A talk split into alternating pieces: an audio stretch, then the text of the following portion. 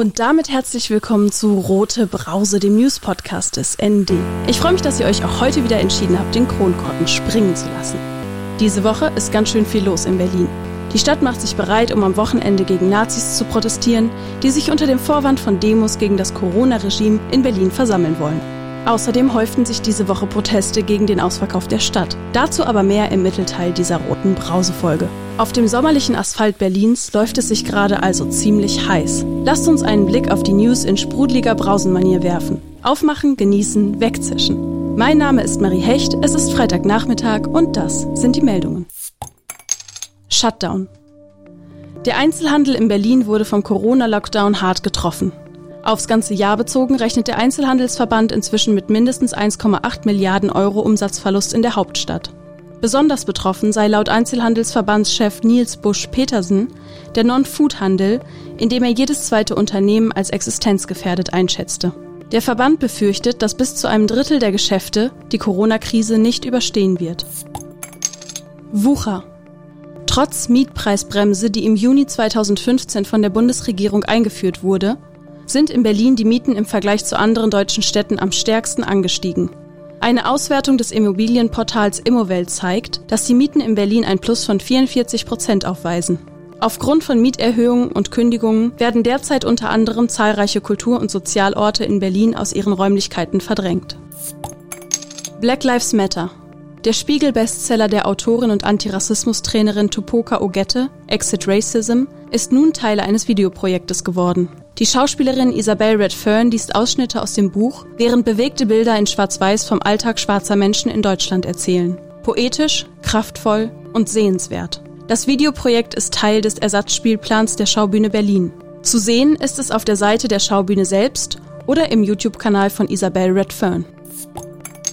Pop-up-Radweg. Das Netzwerk Fahrradfreundliches Marzahn-Hellersdorf hat eine E-Mail an den Leiter der Abteilung Verkehrsmanagement in der Senatsverwaltung für Umwelt, Verkehr und Klimaschutz geschickt. Sie beinhaltet die Bitte um Einrichtung eines Pop-up-Radwegs auf der Allee der Kosmonauten. Angefügt haben die AktivistInnen einen auf Luftbildern basierenden Verkehrszeichenplan, die Basis, auf der solche Vorhaben amtlich genehmigt werden können. Die AktivistInnen hoffen damit einen Beitrag dazu zu leisten, dass die Vorgaben des Mobilitätsgesetzes in allen Teilen der Stadt erreicht werden können. Marzahn-Hellersdorf ist beim Bau regulärer Radverkehrsanlagen das Schlusslicht unter den Bezirken. Gleich dahinter folgt Charlottenburg-Wilmersdorf. Sonderausschuss zu Riga 94. Die Parteien CDU, FDP und AfD stellten in dieser Woche gemeinsam einen Antrag an den Innenausschuss des Abgeordnetenhauses. In diesem forderten die Parteivertreterinnen eine Sondersitzung, mit der sie angebliche Strafvereitelung im Amt aufklären wollten. Die drei Oppositionsparteien richteten sich dabei gegen das Hausprojekt in der Rigaer Straße 94, deren BewohnerInnen sie als linksextremistische Gewalttäter bezeichneten. Am Morgen des 13. Juli hatten 200 PolizistInnen die Eingangstür des Hauses in der Rigaer Straße 94 gewaltsam aufgebrochen und mehrere Wohnungen im Vorderhaus gestürmt. Als Grund gab die Polizei Durchsuchungsbeschlüsse wegen des Verdachts der Urkundenfälschung sowie gefährliche Körperverletzung an. Die Sondersitzung zur Rigaer Straße, die CDU, FDP und AfD gemeinsam gefordert hatten, wurde kurz nach Einreichen des Antrags abgesagt. Den politischen Stimmenfang der CDU am rechten Rand kommentiert ND-Redakteurin Claudia Krieg am Ende dieser Brause im Kommentar der Woche. Brandenburg. Ab 1. August nimmt die sogenannte Taskforce Abschiebung Straftäter in Brandenburg ihre Arbeit auf. Der Brandenburger Innenminister Michael Stübgen hatte dies gegenüber der Märkischen Allgemeinen angekündigt. Dies geht auf den Koalitionsvertrag der rot-schwarz-grünen Regierung zurück, in dem die Priorisierung von Abschiebungen straffälliger ausreisepflichtiger Personen formuliert ist. Ivana Domazet vom Flüchtlingsrat Brandenburg stuft das Vorgehen im Gespräch mit dem ND als höchst problematisch ein. Es handele sich um eine Zusammenlegung von Straf- und Asylrecht, die zu einer Doppel- oder einer unverhältnismäßigen Bestrafung führe. Menschen würden in eine Weise sanktioniert, die lebensbedrohliche Folgen haben könne, so Domazet. Auch erachtet sie die Kategorie der sogenannten Intensivstörer als problematisch. Der Begriff Intensivstörer ist im Koalitionsvertrag nicht definiert. Laut Domazet eröffne diese Kategorisierung Tür und Tor für willkürliche und rassistisch motivierte Beschwerden. In einer aktuellen Stellenausschreibung für die Taskforce schreibt das Land Brandenburg weiterhin, als Mitarbeiter würde man einen wesentlichen Beitrag zur Bekämpfung der Ausländerkriminalität im Land Brandenburg leisten. Diese Terminologie Zeuge, so Doma Z weiter von einer diskriminierenden und populistischen Vorgehensweise. Mehr zum Thema in ND die Woche. Ihr hört die rote Brause und das waren die Meldungen der Woche.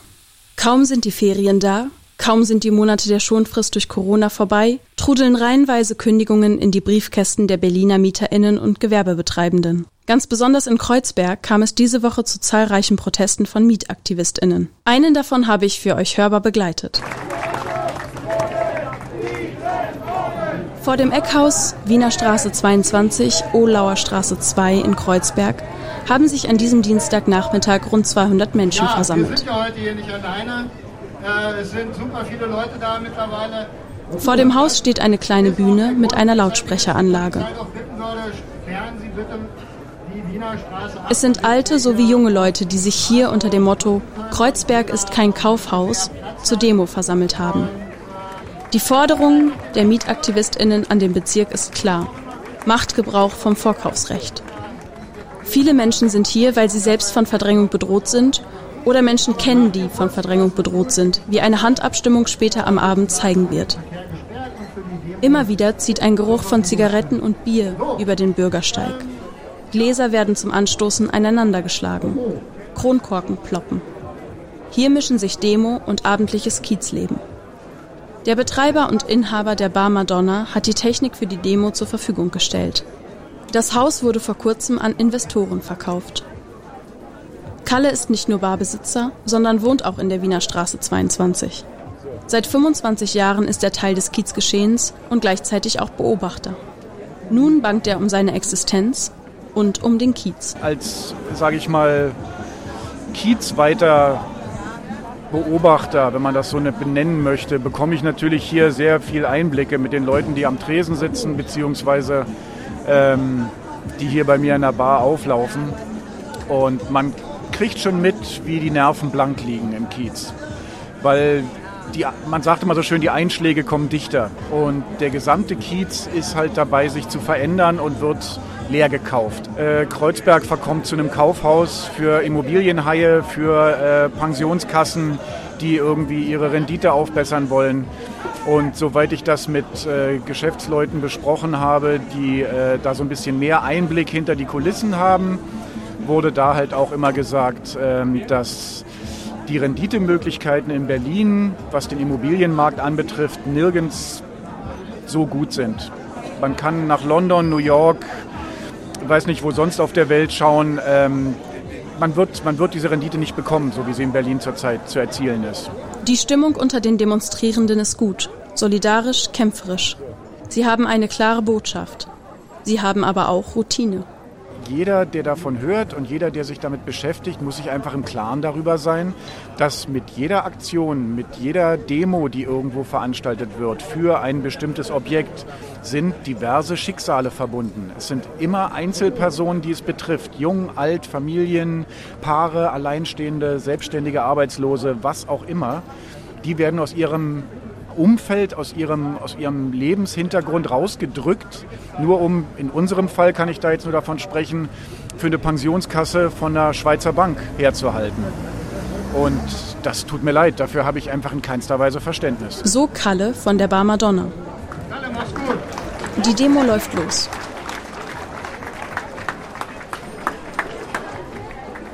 Sie zieht nun Richtung Wangelstraße 83.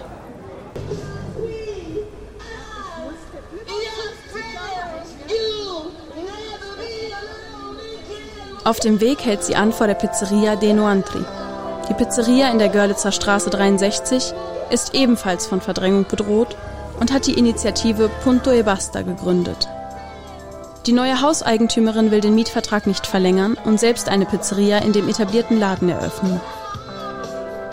Geschäftsführer Stefan de Grossi hat dafür kein Verständnis. Es ist furchtbar, weil man sich eine Existenz aufbaut, weil man ein Team aufbaut, dass man dann äh, nicht nur Angestellte nennt, sondern auch Freunde. Wir arbeiten zusammen mit dem Kiez. Äh, ja, und dann kommt einer her und sagt, oh, das ist aber interessant, was ihr hier macht. Das will ich auch.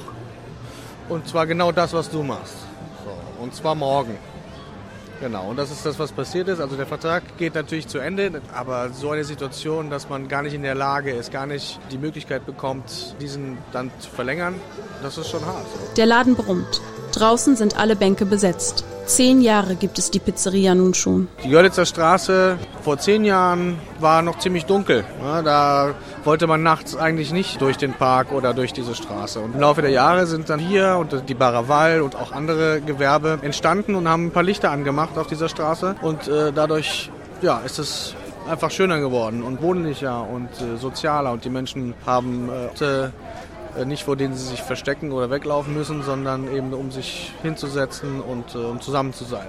Und das ist meiner Meinung nach, äh, abgesehen von der, von der Wirtschaftlichkeit eines Gewerbes, die absolute Hauptsache. So. Dass das einen, einen Sinn hat, was eben nicht nur Geld ist. Stefan de Grossi muss weiterarbeiten. Die 200 Menschen ziehen nach ihrem kurzen Stopp weiter durch den Wrangelkiez. Das Haus in der Wangelstraße 83 fällt dieser Tage besonders auf. Ein großes Banner mit der Aufschrift Willi wollt's anders hängt an der Fassade. Im Fenster des Erdgeschosses hängt ein Foto von Willi Kolberg. Der ehemalige und verstorbene Eigentümer hatte in seinem Nachlass schriftlich niedergelegt, ich wünsche auf gar keinen Fall, dass meine Häuser verkauft oder anderweitig veräußert werden. Sie sind mein Lebenswerk. Doch jetzt geschieht genau das Gegenteil. Das Haus wird verkauft und es drohen Räumungsklagen. Ricarda wohnt seit über 30 Jahren im Haus in der Wrangelstraße 83, kannte den verstorbenen Hausbesitzer Willi sehr gut und weiß, er hätte das alles komplett anders gewollt. Unser alter Herr war in dieser Stadt ausgebombt, er hat diese Stadt geliebt. Also wenn ich unseren alten Herrn gefragt habe, warum kriege ich denn keine Mieterhöhung, dann hat er mich immer angeguckt und gesagt, ach, wissen Sie, wenn ich von Ihnen Euro mehr lehne, kriege ich davon höchstens 25 Cent. Die anderen 75 Cent kriegt das Finanzamt. Ich bin nicht der Geldbeschaffer des Finanzamtes und Ihre 25 Cent, die brauche ich. Ne, also, was uns allen bewusst sein muss, einer der größten Profiteure von hohen Kaltmieten ist das Land Berlin. Je höher die Kaltmieten, umso mehr kann das Finanzamt abgreifen. Ne? Der Demo-Nachmittag endet heute mit einem Konzert. Menschen tanzen auf der Straße, kaufen sich am gegenüberliegenden Späti Getränke. Kinder laufen herum. Schön wäre es, wenn dies eine Feier sein könnte. Doch schon am nächsten Tag findet die nächste Versammlung gegen Verdrängung statt. Der Buchladen Kisch und Co. in der Oranienstraße kämpft ebenfalls um seine Existenz. Und die Politik wird aufgefordert, endlich zu handeln und sich für die Menschen einzusetzen, die in dieser Stadt leben, arbeiten, diese Stadt beleben und ihr Geschichte geben und sie nicht nur als ein Investment betrachten. Unter dem Motto Raus aus der Defensive findet am morgigen Samstag eine Demonstration gegen Räumungen, Abschiebungen und Faschisierung statt. Unter anderem die linken Räume Liebig 34, Potze, Drugstore und Syndikat, die alle von Verdrängung betroffen sind und gerade akut Zwangsräumungen fürchten, rufen dazu auf, am Samstag vor der angepeilten Räumung des Syndikats, die für den 7.8.2020 angekündigt ist, also morgen in einer Woche, zu einer wütenden und entschlossenen Demo zu versammeln. Die Demo startet um 20 Uhr am Herfurtplatz. Doch für Aufsehen sorgen in Berlin auch die für dieses Wochenende angekündigten rechtsoffenen Kundgebungen und Demonstrationen. Für den morgigen Samstag ruft die Kommunikationsstelle Demokratischer Widerstand zu Protesten gegen, Zitat, das wahnhafte Corona-Regime von Regierungsapparat, Pharmakonzernen, digitaler Totalkontrolle und Regierungs- und Konzernmedienherrschaft auf und meldete 500.000 Teilnehmende für ihre zentrale Demo an. Das Netzwerk Aufstehen gegen Rassismus schreibt zu dem rechtsoffenen Protest, wir warnen dringend davor, an der Veranstaltung der Verschwörungsideologinnen und Nazis teilzunehmen und rufen dazu auf, sich an den Gegenprotesten zu beteiligen. Denn gemeinsam mit Nazis gegen Regierungspolitik zu protestieren, bedeutet ausgerechnet den Feinden der Demokratie eine Bühne und einen Vorwand für ihre Hetze zu bieten. Faschismus, Antisemitismus und Rassismus sind keine Meinungen, sondern Verbrechen. Bis zur Produktion dieser roten Brausefolge sind acht Proteste gegen diese rechtsoffenen Kundgebungen am Samstag angemeldet. Welche genau und wo und wann sie stattfinden, erfahrt ihr zum Beispiel auf der Seite von Berlin gegen Nazis. Nun zum Kommentar der Woche. Hauptstadtregion-Redakteurin Claudia Krieg kommentiert die gemeinsame Sache von CDU und FDP mit der AfD. Konservativen ist nicht zu billig. Psychologisch gesehen muss man sich vielleicht manchmal an einen Tiefpunkt begeben, um von dort ausgehend wieder Kraft zu sammeln, die Widrigkeiten des Alltags bestehen zu können. Auch moralisch kann man mal so richtig daneben liegen. Beides trifft im Fall der Berliner CDU-Fraktion nicht zu. Hier wird bei vollem politischem Bewusstsein und ohne Schamgrenze demokratischer Konsens gebrochen. Der Fraktion der Christdemokraten scheinen kein Thema und keine Allianz zu billig, um damit auf politischen Stimmenfang am rechten Rand zu gehen. In Bezug auf Berliner Hausprojekte inszenieren sie sich als Retter der sicherheitspolitischen Ordnungsstandards und bauen dabei auf die Schützenhilfe der AfD, die jeden Polizeieinsatz gegen ihre politischen Gegner frenetisch feiert. Sie sind keine Ausreißer, wenn man sich an die Landtagswahl in Thüringen erinnert, die zu schnell wieder in Vergessenheit geraten ist. In anderen ostdeutschen Bundesländern verschwimmen die politischen Grundsätze zwischen CDU und AfD ebenfalls immer mehr. Die fehlende Abgrenzung nach rechts wird in Zeiten, in denen es vor allem um die Auswirkungen der Corona-Krise geht, vielleicht weniger aufmerksam beobachtet. Aber darauf sollten sich die CDU und auch die FDP in Berlin nicht allzu sehr verlassen. Und mal ehrlich, beim aktuellen Räumungsfieber von linken Projekten in der Hauptstadt macht der rot-rot-grünen Koalition so schnell keiner was vor. Das waren die sprudelig-spritzigen Brausen-News dieser Woche. Aus Berlin, aus linker Perspektive. Rote Brause, der News-Podcast des ND. Von und mit Marie Hecht. Jeden Freitagnachmittag. Mehr linke Nachrichten findet ihr täglich im Blatt des ND und online unter neues-deutschland.de. Alle Folgen vom Rote Brause Podcast könnt ihr nachhören unter neues-deutschland.de slash podcasts. Ich mache jetzt Feierabend. Prost!